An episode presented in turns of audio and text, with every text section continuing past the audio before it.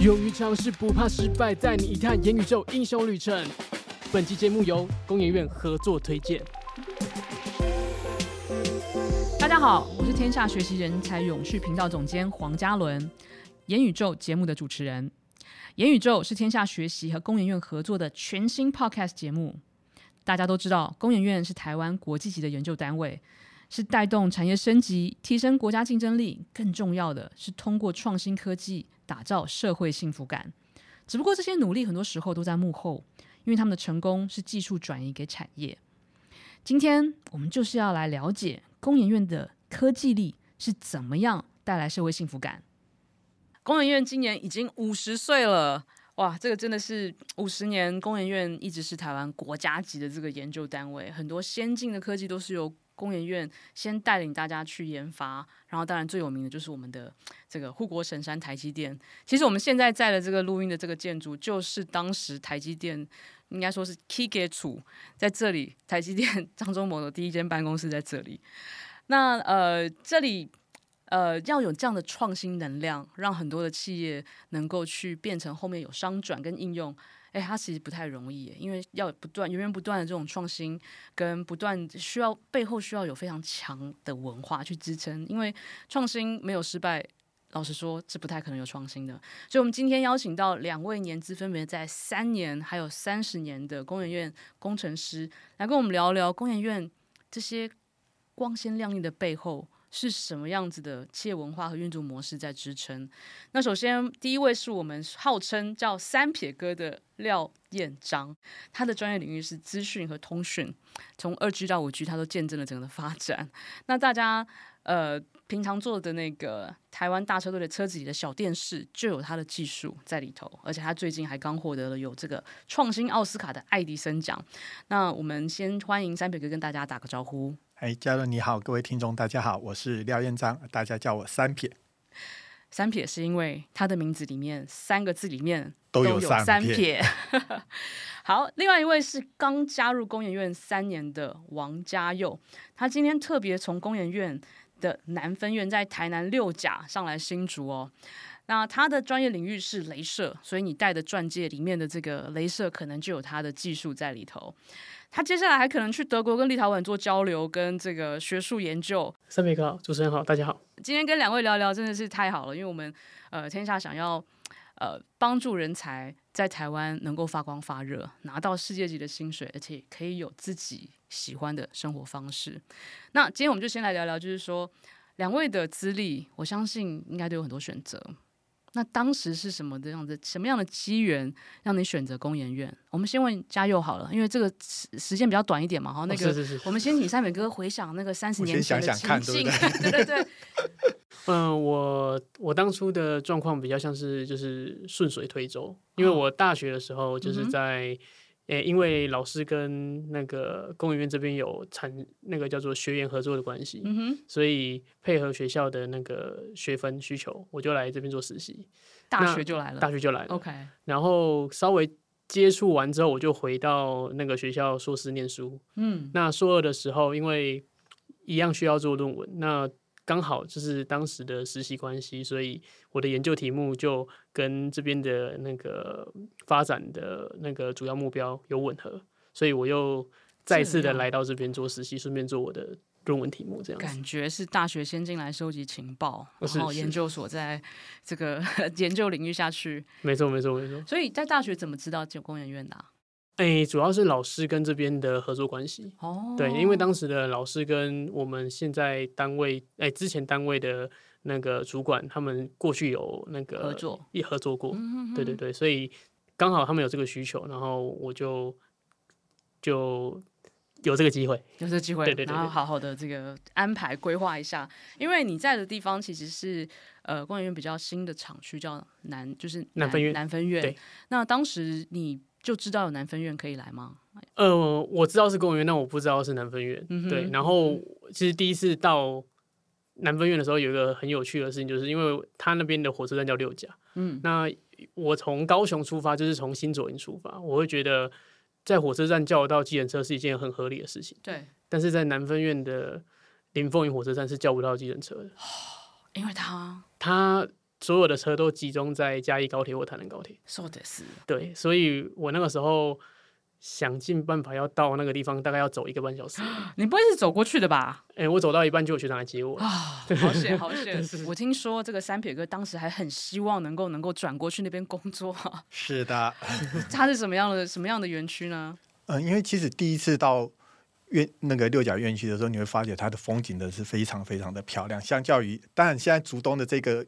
院本部也已经非常漂亮，可是去到那边真的觉得真的是世外桃源。整体的设计会让你觉得是在一个优美的风景区风景区上班，对，类似这样子的，对。哦，OK OK，那三撇哥，你当时怎么加入的呢？怎么加入？你当时加入的时候应该还没有南分院吧？没有。可是你刚刚有提过，我工作快三十年，对不对？三十年前有什么东西？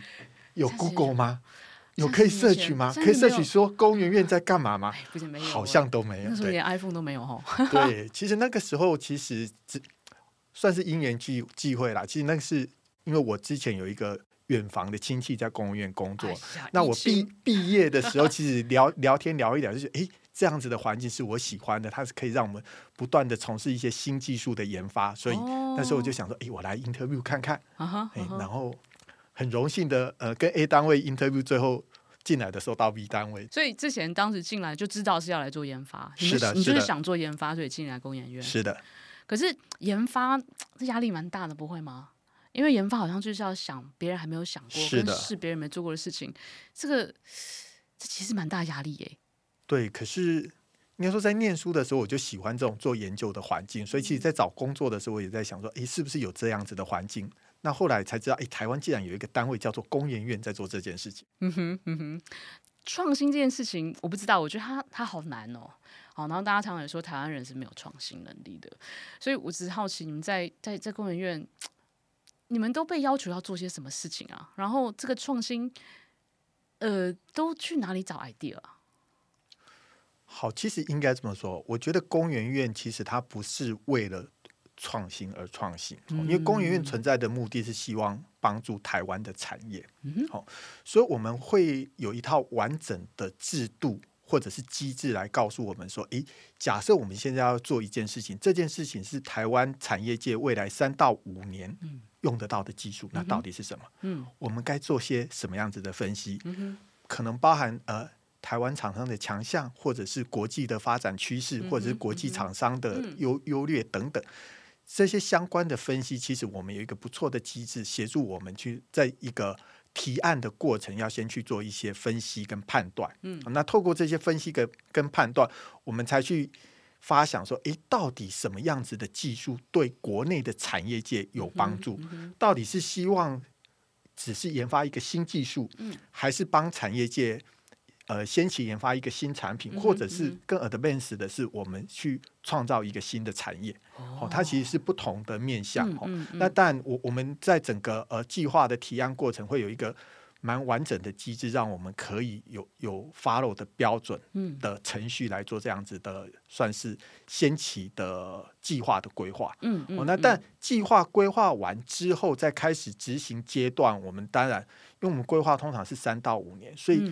逐年还是有一些机制可以让我们做一些嗯修正，嗯哼哼，哦，那边执行边修正，然后去找到真正适合台台湾产业界所要的一些技术的研发。嗯、理解，谢谢三撇哥。那加油，你在这个，我想你三年来应该就在这样的一个流程当中在做研究，是在做研发。那我好奇哦，你在这个过程当中，呃，因为其实。工作以三到五年是是蛮长的哦，是，是对不对？那那你在这个过程当中会不会 不知道？因为像我们在媒体业，它是很快速的，可能下礼拜、下个月可能就要有东西。那我只是好奇说，你在这三年，你在经历这个研发的过程当中，会不会有些挫折，或者是说 方向会不会改变啊？因为三年很长哎、欸。嗯，呃，我觉得先讨论方向改变这件事情，就像三皮哥说的，就是我们可能是要朝着。就是产业的需求去研发，或者说去做研究。那其实近三年来，我觉得全球的技术趋势转变的非常的快。嗯哼，尤其是最近子，其实很很直接可以感受到，就是像 AI，对，ChatGPT，它其实是过去没有的东西，颠覆性的。对，那包含三撇哥的研究，像五 G 网络也是近年出现的。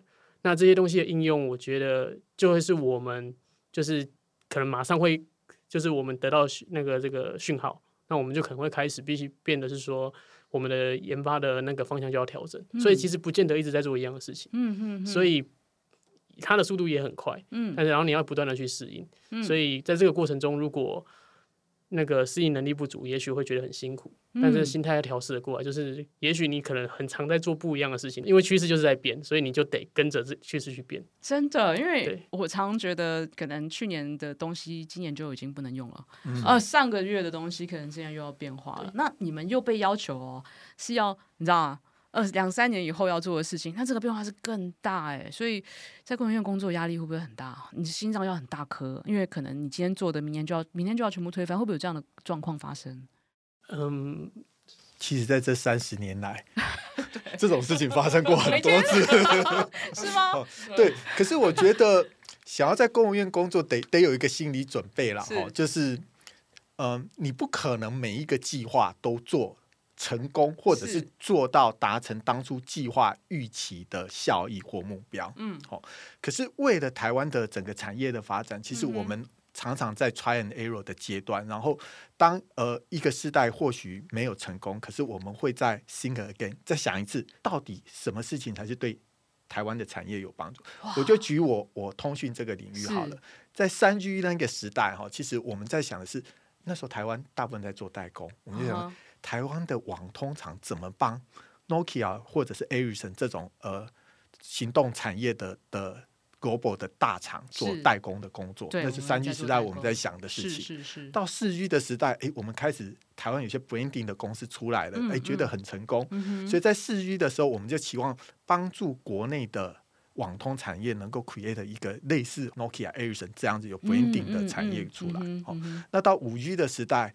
呃，因为那个网络可以开始有到变成专网或者私网，可以在企业内部来使用，嗯、所以还蛮适合国内的某些网通厂商，比较中小型的网通厂商的切入点，所以我们也也修改了相关的方向，所以我们可以依照这个时代的演进跟潮流的演进去做一些。呃，适时的改变来协助国内的厂商，要不要顺着说一说？其实你这一次的爱迪生奖就是五 G 这个产品，五 G 这个网这个领域里面的非常先进的一个发明，对不对？呃，应该算是。要不要简单说一下那个奖？那个奖为什么会给到你这里？好，其实呃，我我们这个奖项得奖的的产品哈，最主要它是在做。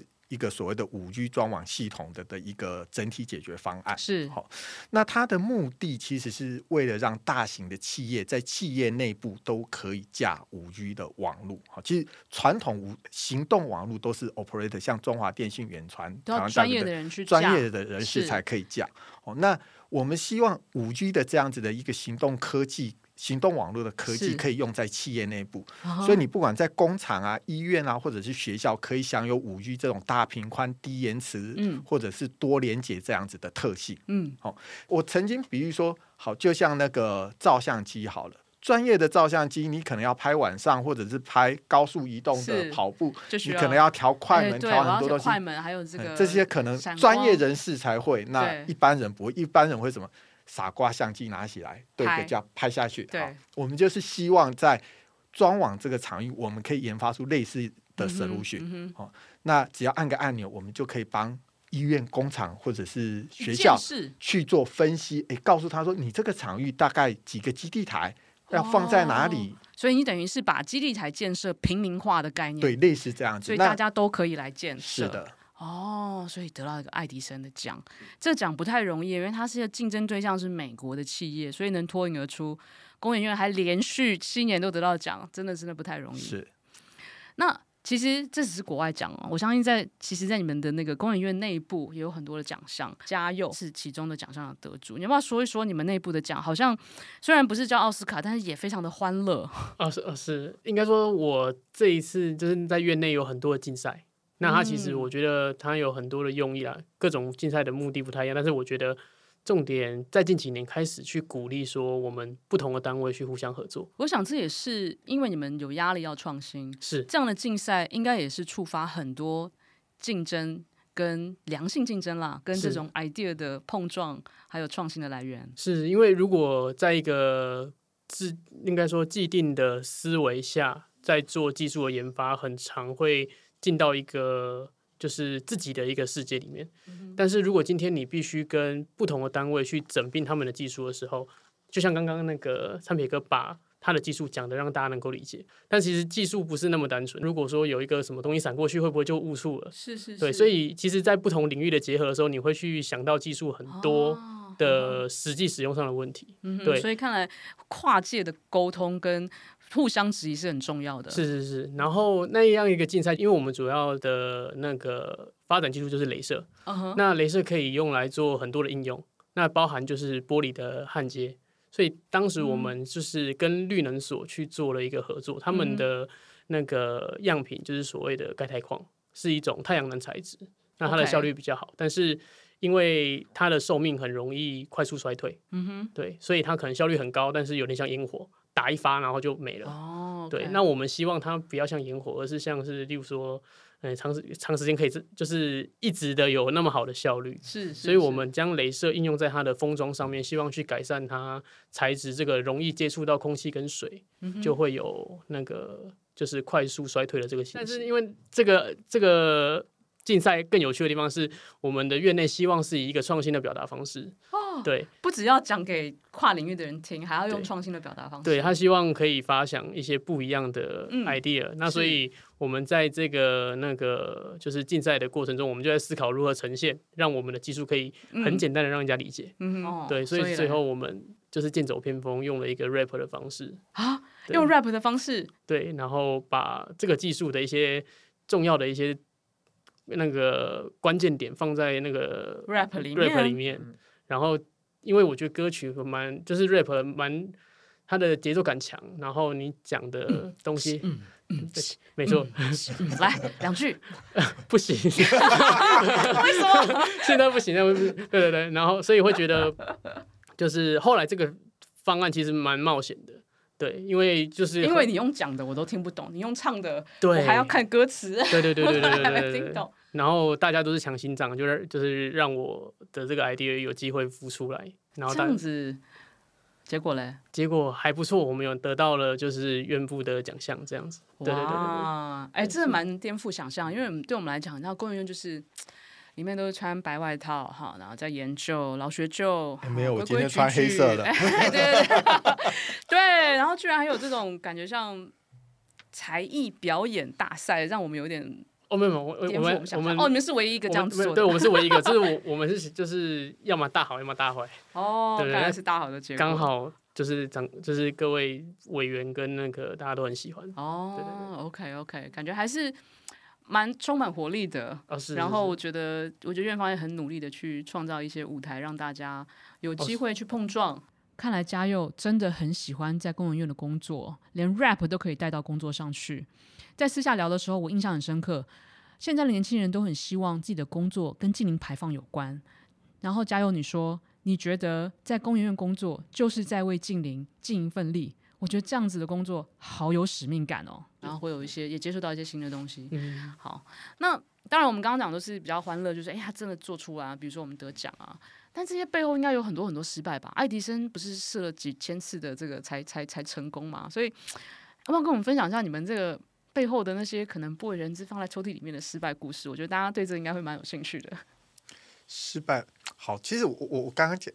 在前一段的讲，我一直避免“失败”这个字。哦，对，我们这不能这样子定位。好，其实还未成功的尝试。对对对，其实对我们来讲，嗯，帮助业界一直是公务院的使命，没有错。好，嗯，可是到底什么样的东西才是成功的？我我刚刚讲说，我们在研发三到五年未来要用的技术，这三十年来，我就是做了 N 次挂号 N 次，嗯，所以常常在做这样子的事情。哦，那这样的事情。不不能用失败或者是成功来做定义，是呃我们的技术的接收者，或者是叫做国内的业界，嗯、到底透过这样子的技术的接收之后，是不是真的能够带来产产业的转型跟升级？嗯、这个才是我们比较想要的。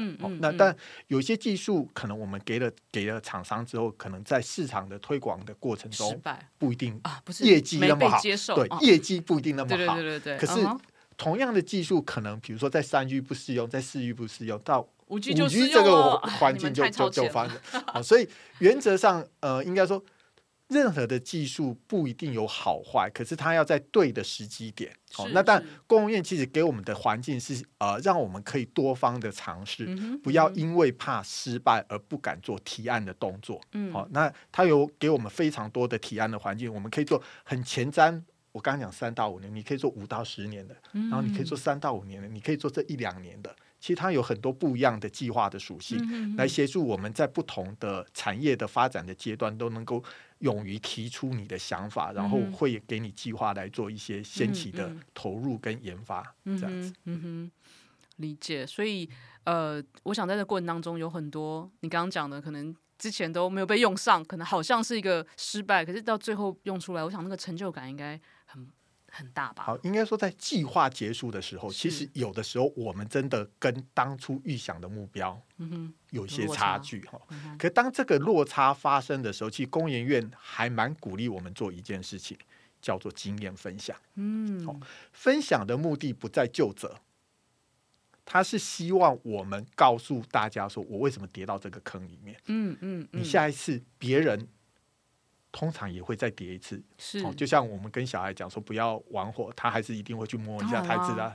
所以才对，所以我们跌过的坑，呃，我们的往后的先的杰出人才也会再跌一次。嗯、可是工业希望我们做这些分享的目的 是，是假设这一次我是跌个狗吃屎好了，下一次他跌倒的时候至少。脸不要碰到地，哦 okay、能够快速的站起来，这是工业有一个不错的分享机制，希望我们来做这样子的事情。所以感觉像不管不成功的尝试，都会是你们累积呃故事的一个过程，然后大家不断的往前推进。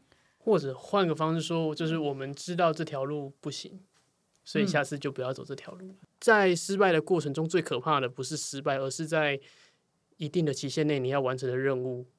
然后在执行的过程中发生的，就是就是跟你原本预想的的进度不一样的事情，所以你就只剩下更短的时间，要再把之前累积起来，再重新再做执行。嗯哼，对，所以我觉得在我的团队里面合作的过程中，是面对失败，然后一起做协调上，对我来说，我觉得是感受最深的，就是人跟人之间的协调，要互相配合。所以感觉上，工研院它有一个非常包容的文化。就是让你们去尝试，是的。然后就算是失败了，他也鼓励你们从中去呃反馈，然后反思，甚至要把这个经验分享给更多人，让大家让你们的经验不要浪费。没错。嗯哼，嗯哼。那呃，我想在这么多不一样的这种困难跟挑战之中啊，可不可以跟我说说，就是有没有让你们觉得比较有大的成就？我有时候想，就是说，有时候失败越多，你最后终于做到的时候，那个成就感应该是非常非常大的。哦，那那我只是好奇，会跟我分享一下你们在工研院就是比较有成就感或自豪的成就。拿到爱迪生，拿到爱迪生发明奖，应该算是我我这么多年来觉得最有成就的一件事。嗯哼，要不要多说一点？嗯，好，其实那个时代是啊、呃，我是。呃，看着专家的规划，然后啊，应该说看着人家做三 G，那时候你什么都不懂，嗯、看人家这样做。嗯、到四 G 的时候，我们我是去做人家执行的计划，人家规划我去做执行。到五 G，我大概就有能力来帮忙做一些规划，然后带领团队来做。嗯、其实，在这样子的长长时间的成长之后，确实是蛮有成就感的。得到爱迪生的发明奖，这当然也不全是我的功劳，一是。整个团队或者是长官在这三 G、四 G、五 G 的这样子的演进过程当中，其实得到的经验跟教我们的东西，然后团队大家一起分享，看诶到底什么东西对业界才有帮助。嗯那透过这样子的的一个几个世代的历练，最后我们终于有机会得到这个奖项，所以还真的是蛮高兴的。这个奖项我好奇哦，它的应用应该不只是有台湾吧？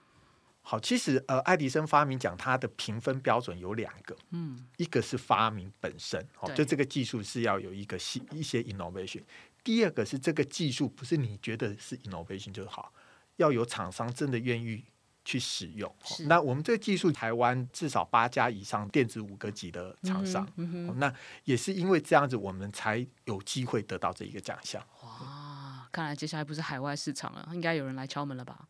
嗯，有力。哎，还不能说，还不能说，这样加油呢？其实我觉得最有成就的一瞬间，应该是今天走进那个摄影棚的时候，就是你的意见能够被人家想听，或者你说的话人家愿意听，嗯、这件事情是很不容易的一件事。嗯，对。那以我自己的资历，或者说可能对我自己来说，我就是个 nobody，今天却有有这个机会在这边说话给很多人听，嗯，分享我自己的经验。可是，那那要不要说说，呃，在工作领域里面，你会有其他让你觉得，哎，这工作很让我有成就感，或者说，哎，让我觉得做这个事情是有意义的地方吗？有。如果以镭射来说，其实镭射它你做的过程中，包含看到功率或什么，那都还好。但是当镭射在做加工的时候，你看到它有加工效果的时候，你会就觉得非常炫的。而且镭射有很多不同的波段，尤其是在可见光的波段，就你看得到，例如像绿光的镭射、蓝光镭射，当它点亮的时候，你会很像就是我们假设啊，我大学玩社团，萤火点下去的时候，你会瞬间在黑夜里面突然亮起来那种感觉。我觉得我做镭射，我看它在它在加工，或者是打在那种弓箭上面的时候，可能会出现火花，你会觉得自己做的东西真的很厉害。哦对，那个成就感应该对，就是你看到它真的有效果，嗯、然后在一个东西上面加工，嗯，对，那种感觉是很有成就感，嗯、做出一个真的有用的东西。嗯哼嗯哼，我想这些成就感，呃，我觉得作为研发人要有成就感，有时候是日积月累的不断的失败，然后得到这种成就感，是真的是十年磨一剑的那种感觉。然后，呃，我也好奇，因为工研院其实是孕育了非常多台湾，不只是新技术，你们现在做一些商转。老实说，很多创业家也从你们这边走出去。是的，对。那我很好奇，就是说，呃，在这部分，你们有有什么样的同才，或者有听说什么样的故事，可以跟我们分享吗？好，应该说，其实工研院呃，长期以来，除了在做技术的研发的同时，嗯、也蛮鼓励新创的。嗯，好。那当然，新创可能成功，可能失败。对。那工研院告诉我们，不用担心。你如果有好的 idea，你觉得它有市场，是而且有人愿意投资你，你就出去吧。哦，他们鼓励你们出去创业哦。而且他会帮我们找基找找钱找对找天使基金来做投资。所以要创业的人一定要来这里。是的，是的，对，在这个意意识的，其实新创产业其实是非常重要的的一环。其实工研院也非常鼓励。呃，员工，当你技术有一定成熟度的时候，可以往外面去开创。哇，他愿意做娘家，他不会说不可以。对，然后我们希望说，出去创业的人可以分一些股票，这样子。哎，不要分回来给娘家这样子。是是是。家有要创业吗？赶快来，赶快来投资未来的。目前目前还在努力做技术。哎，对对对，OK OK，还在努力做技术。理解理解。那呃，我们刚才也提到了，就是说。其实在，在这个这个环境里面，我我我感觉我我感觉到从两位讲，就是他是一个很鼓励创新。哎，没有你没有成功没有关系，哎呦成功的话，哎，这个工研院也愿意给你钱让你出去创业。那没有成功没关系，你再你再重新 review 哈，然后分享你的经验出来。感觉这个环境其实呃，其实他他是很友善的。是不是？是。然后现在我听说，就是说公园院上这一套的这个创新，不只是跨界的领域了，甚至跨到国外去都有了。嗯、那我好奇，在你们的工作当中，你们接触国外或者是说的这个机会多不多呢？那我们就是以南分院来说，那近期来说的话，就是比较跟国外有密切关系的，就是在立陶宛的部分。立陶宛，对，立陶宛，因为立陶宛他们本身在超快镭射的部分也是很厉害。对，那近期的话，我们跟他们有一些技术上的交流。那接下来他们有可能会在我们这边设立一些场域，那也会有一些立陶宛的工程师会到我们这边来做，就是驻点。所以不只是跨界的创新，其实你们是跨国的创新，跨国跟交流也是很多的。是是是是是的，呃，其实像呃。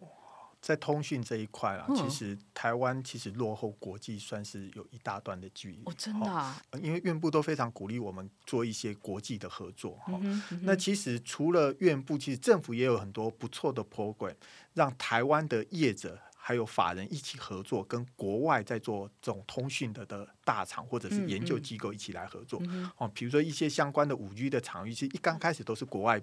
开始的，对，哦，那这个部分其实我们也有很多机会可以跟国外的厂商来合作，嗯嗯、像我们也有跟 Bosch 在德国有一个相关的智慧工厂的场域，嗯、所以要接触国外的这些世界级的大厂的机会是非常的多。哦，好，那好奇就是说。呃，我们刚刚第一个问题是问你们选择，当时选择来工研院。那现在三十年下来，或者是二二十七啊，好不好意思？然后这个三年后，你们你们如果回来让你们再重新做这个决定的话，你们或者是说你们在比较你们自己跟同才，呃，你们会怎么看待自己的选择？呃，我讲我的选择一定不准，可是我一直告诉我的小孩、儿子跟女儿，有机会就来公演院。这样应该懂意思。OK，为什么会这样跟他们说呢？其实我是觉得，在这个环境里面，呃，当然，呃，创新跟研发它有它的压力，对。可是这个压力算是是正向的哦，嗯、因为我我们的呃一个新技术的研发，它通常是一个比较长的周期哦，可能是一年，可能是两年的规划。嗯、那我们只要妥善利用自己的时间，嗯，掌握好二十八十原则，然后。呃，掌握这些研发的要素，其实，在公务院的工作环境里面，是在辛苦中或者是在压力中，你可以有蛮多自我成长的空间。所以，我觉得它是一个很正向的的一个工作环境，嗯，而且感觉好像工作生活平衡也抓得做得不错。对，而且它会让你做了几十年之后，你会觉得你你有成长。就我我现在来看，我研究所毕业的时候，假设我当初的能力是十分，嗯。那我现在可能有七八十分，也就是说，在这几十年来，我一直在不断的学习跟成长。其实这样子的感觉是非常棒的。嗯嗯嗯、加油嘞！我嗯，是选择吗？对啊，嗯，我觉得跟三撇哥逻辑一样，我可以在这边跟三撇哥一起被嘉伦采访，那这个选择是不是就真的很棒？至少到现在来说，对啊。还有另外一件事情就是离家近，对不对？对对对，因为你是高雄人，是是是是。我其实觉得很多人才能够在家里附近就能够好好发挥，其实是最幸福的一件事情哦。然后我觉得跟那个三撇哥说的一样，就是公研院它它的研发过程其实也是很艰辛的。那有一个好处就是说，它有容错率，可以让我们在这个过程中可以去。学习跟检讨的时间比较多，嗯、留给自己的时间比较多。理解。对，然后工作就有点像是一个一个像潮像海浪好了，它会有很密集的时候，在涨潮的时候也会有退潮的时候，它不会就是都是平静的。理解。对，所以在退潮的时候，你就可以好好的放松自己，嗯，然后调整心态；在涨潮的时候就全力以赴。嗯，而且我觉得你们在做的事情，就像刚刚三撇哥讲的，他是在帮台湾的产业去研发新的技术。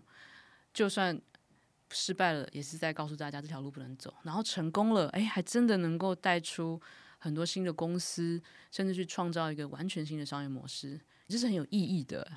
好，所以我们说工研院它其实肩负了非常重要的责任，要带台湾的技术往前走三到五年。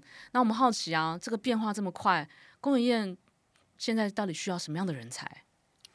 我通常在 interview 的时候。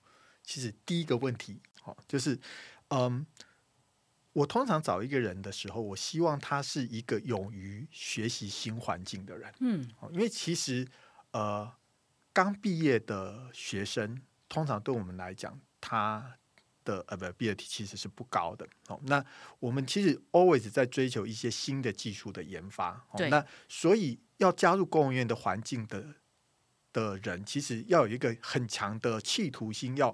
勇于学习新的技术，嗯、哦，所以这个是呃，我们通常在要求呃一个新的人加入公务员的时候所需具备的第一个事情。哈、嗯哦，那再来，其实呃，应该这么说，我们因为常常在做一些创新的研究，是，其实我也会一直在想要了解这个人。能不能够勇于提出自己的想法跟见解？嗯、因为这件事情对工研院未来待在工研院的研发的历程是非常重要的。嗯嗯嗯、你要勇于讲出自己的想法，然后才能够总有一天讲出真的是这个业界所要的东西。那再来，当然，嗯，在长长的这种呃实时的研发中，其实偶尔就是会遇到一些不如意的事情。对。能够承受这些挫折，其实也是我们所需要的能力。嗯哼，所以，我们通常也会问人家说：“诶，你遇到挫折的时候，你是怎么解决的？”嗯哼，好，就像像类似这样子，其实我们是很想知道的是，呃，这样一个呃新加入我们团队的成员，在面对问题的时候，他的心境是怎样？嗯哼，好，那但最后是，我觉得想要加入工研院的人，是一个希望能够随时打破自己舒适圈的人。哇，随时要打掉重练。对，勇于打掉重练，对，也合理，因为它是个很创新的环境，所以第一个是学习，你不要认为新的东西好难哦。然后第二就是说，随时都要做好打掉重练，要有足够大的心脏。是，那加油！你想要什么样的学弟妹？我可能没有像上面一个这么就是深入的去看到人的特色，但是我觉得有一个很重要的点就是说，要愿意互相协调跟配合。嗯，对，因为刚刚上面一个又提到很重要，就是。研发的过程中很容易遇到挫折，嗯，那在这个挫折的过程中，互相的协调，嗯，然后彼此配合，这个东西是解决问题的一个很基本的。因为当初我到这里来实习的时候，我就是大四，其实专业知识或是什么并没有那么的那个完备，理解，对。但是在团队里面，你愿意去配合，然后你可以你会找到一个你能做事的的的角度，然后为团队。努力，嗯哼，对，刚刚就贡献自己，嗯、对，我觉得这很重要。而且我觉得你们在做的事情，就像刚刚三撇哥讲的，他是在帮台湾的产业去研发新的技术，就算失败了，也是在告诉大家这条路不能走。然后成功了，哎，还真的能够带出很多新的公司，甚至去创造一个完全新的商业模式。感觉这是很有意义的。好，非常感谢两位今天的分享，真的帮我们完整的去 去分析了为什么工研院背后能够有源源不断的创新。那希望接下来还有机会听更多的故事。再次感谢两位，谢谢，谢谢，谢谢。在下一集，我们就要来介绍工研人如何运用科技，让原本痛苦的黄斑部病变疗程得以改变。还有在疫情期间，他们是怎么通过行动，号召产业投入到口罩国家队的行列，一起来听听工研院怎么样去打造幸福社会的创新科技力。